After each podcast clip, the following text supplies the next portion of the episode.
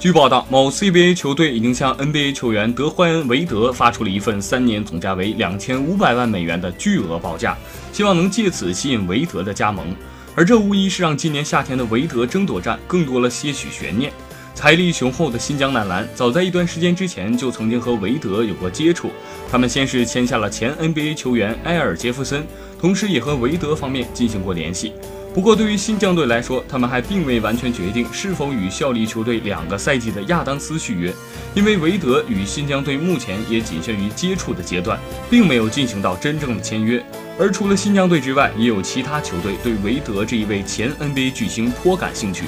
维德和他的团队已经收到了报价，但目前还并未做出回应。